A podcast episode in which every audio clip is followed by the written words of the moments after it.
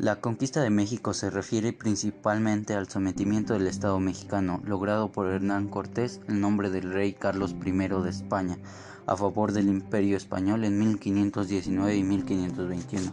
El 13 de agosto de 1521, la ciudad de México Tenochtitlan cayó en poder de los conquistadores españoles después de dos años encontrados, intentos bélicos y políticos conspirativos en los que participaron junto con los españoles y los pueblos indígenas. Con la llegada de Cortés a Cozumel, el gran Tlatuán y Moctezuma le llegan falsos rumores de que, de que había regresado para tomar sus tierras que en un tiempo fueron conquistadas.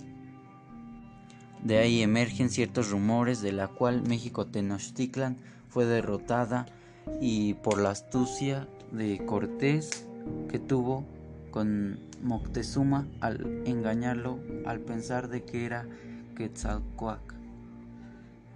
Mi nombre es Jonathan Dylan Garnica Trujano, alumno de la Escuela Preparatoria 102 del segundo 2 turno matutino.